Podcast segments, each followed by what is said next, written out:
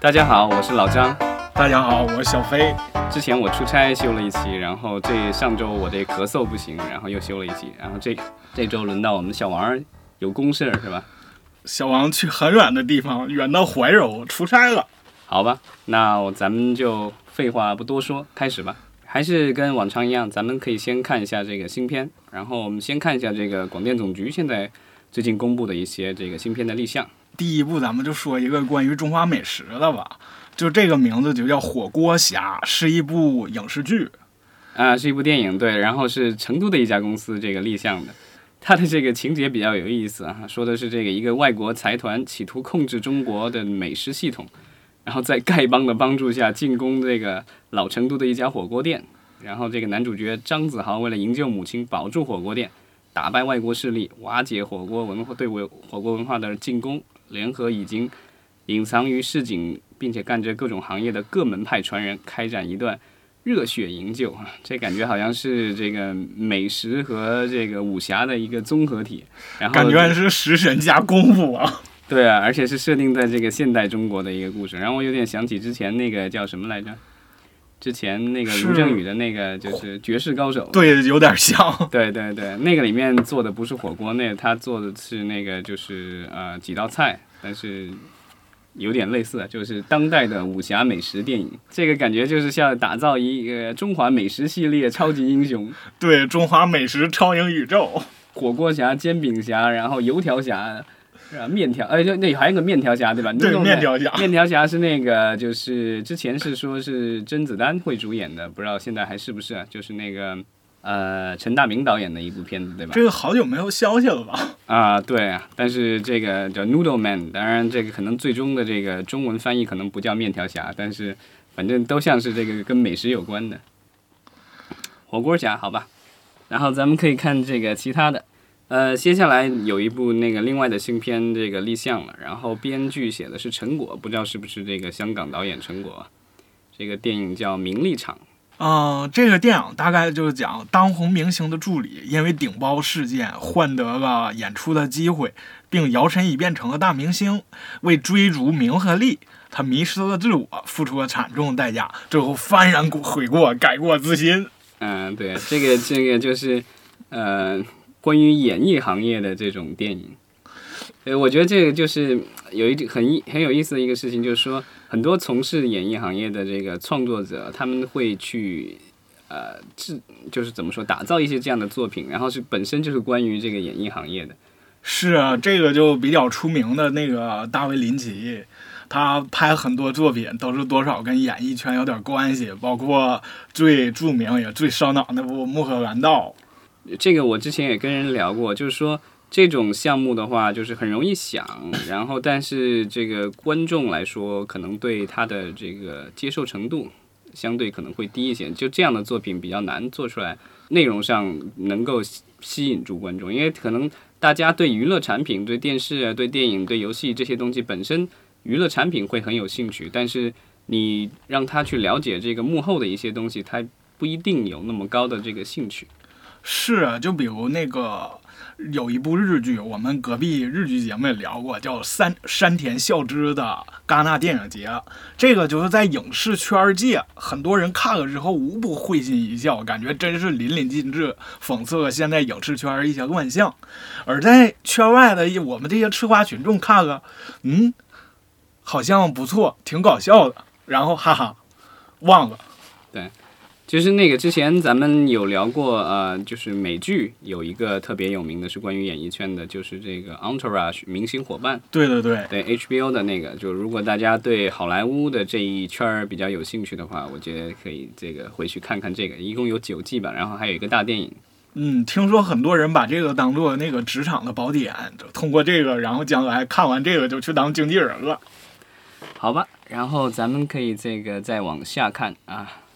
就之前咱们提过这个，就是微影，呃，和那个猫眼合并以后，然后剩下的那个原来微影的这个愉悦影业，还是对，就剩下愉悦影业和愉悦发行的，对，还有一个他们的体育公司。然后这一次这个愉悦影业的无锡有限公司也是立项了一个作品，叫《决战疯人院》。这个名好熟悉啊！对，叫《决战》什么的还挺多的。应该是一个，我觉得应该是一个上所谓的商业悬疑动作片吧。对，也许还会烧一点脑。然后下面还有一个就是，呃，我之所以把它拎出来，是因为这个片名比较有意思，它直接就管自己叫“边境杀手”，是北京的一家公司立项的。这个名字就感觉似曾相识。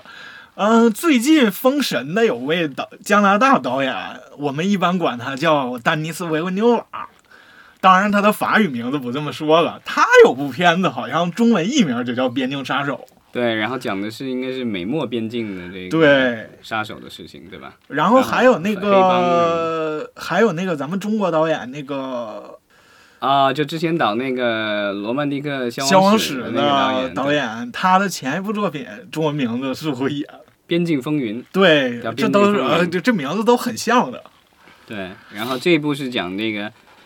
心怀仇恨的猎人、盗猎团和野生动物摄影师聚集在东北山林，面对猛虎酷甲，展展开了一场人性的角逐和考验。嗯，应该是这个讲人在自然界中与动物这个的一部，感觉像是一部动作片。感觉有点荒野猎人的那个味道。感觉是应，我觉得可能是一部环保电影，就是讲保护动物的。但这个老虎很奇葩，在东北山林，然后这个老虎叫库甲。这个东北虎一般我们东北人是不这么样起名啊，那可能要不是俄罗斯名儿，对，或者是印度名。嗯，我也不知道。这个我小时候就是关于这种呃电影，我印象当中有一部我印象特别深刻，叫《枪从背后来》吧，好像是啊，那个就是长一一群小孩儿，然后智斗这个就盗猎者，然啊，我倒听过，但具体名字忘了，肯定是当年在某些台里可能就无头无尾。我应该也是在电在电视台里看过的，但是这种。就是关于呃这个保护环境的电影，最近反正也不是那么多，我觉得其实还是可以鼓励一下的。但是动物片一般都难拍，我不知道这个老虎他们最终是怎么拍。如果用真老虎的话，拍摄起来成本，然后可能协调起来比较麻烦。但你如果用 CG 老虎的话，可能成本也比较高。对，做的可能还会有点假。对我一这个因为我就原来八六就八十年代版的那个央视的那个《西游记》里面的老虎，那就是几乎是悬在那儿的，那个抠图抠的相当的差。对，最近有两部电影当中也涉及到一些真实的动物，一部是那个由法国知名导演拍摄的中国电影，叫《狼图腾》，哎，对他，们花了几年在驯化这个狼来着。对啊，那个我当时还去，后来因为就是一部电影的筹备的时候，然后去找马，然后去了那马场，他们在旁边正好就有一个区域，他就说这个是当年我们给狼图腾养狼的地方。然后最后这批狼电影拍完以后送回送到加移民到加拿大去了。这狼也挺不错呀，还能移民呢。对，拍完电影以后就成了这个加拿大人了。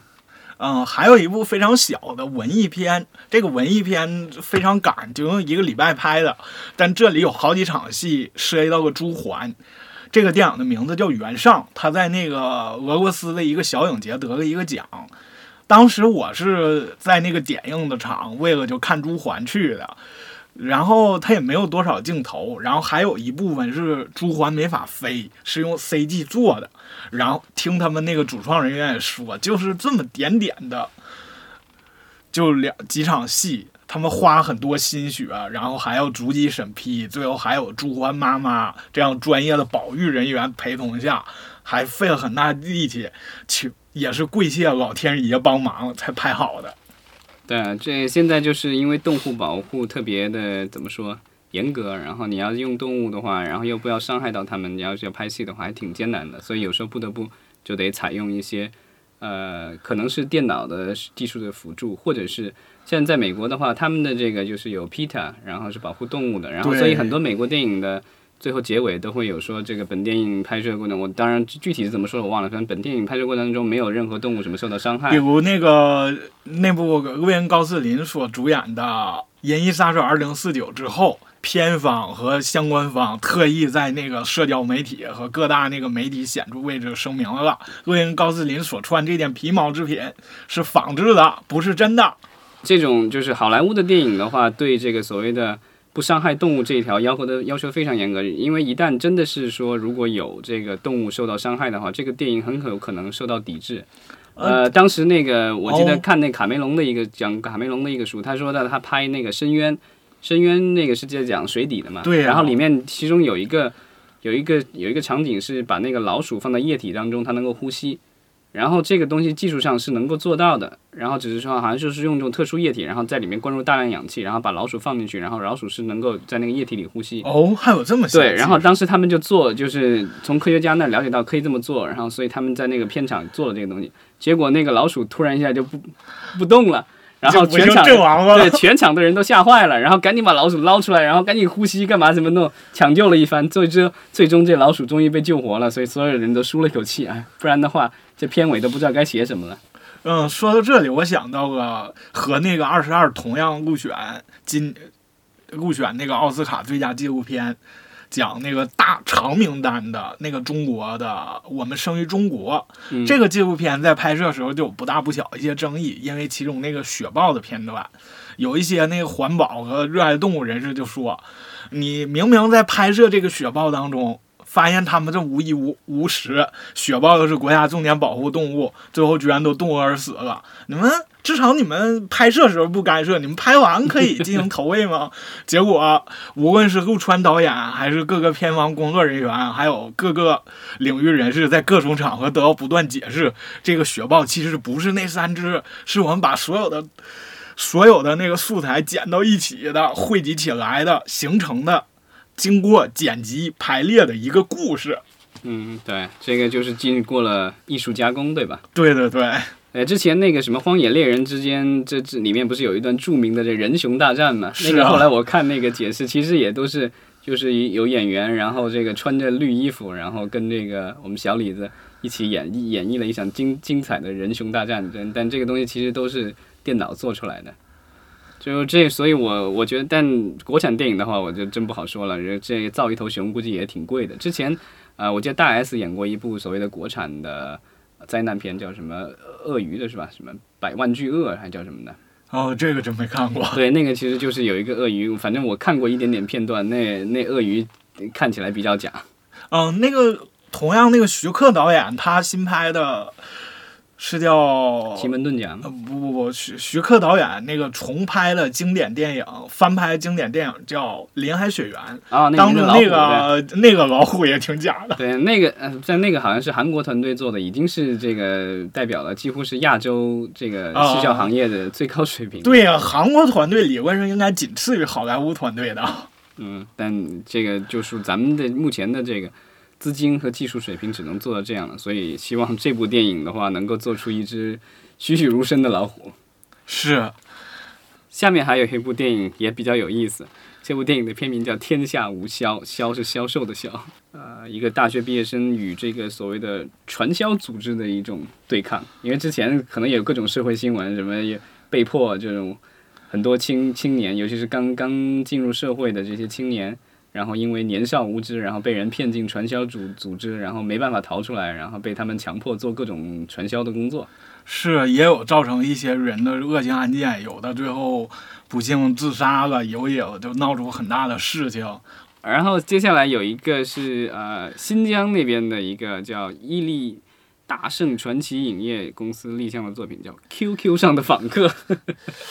这个真是比较有时代感了。现在大家可能上微信更多。啊，对啊，这个但呃，据说有研究证明，这个九零后、零零后可能还是用 QQ 的比较多，好吧？然后这个 QQ 上的访客，它其实讲的是一个女大学生为了追寻那个表妹的死因，然后无意当中深陷离奇的事件，然后扑朔迷离的死亡疑因，错综复杂的关系线索，然后解开网络生活背后隐藏的重重谜团。其实网络事件重重谜团这个东西很好弄啊，就比如很简单，我今天的手机丢了，我突然丢了一块两 T 的移动硬盘，这可能就一下子就会引出惊天大案、重重秘闻呢。这不就是当年的，就是呃爱迪生陈老师的故事吗？电脑拿去修了。对，这也是一个重重谜团。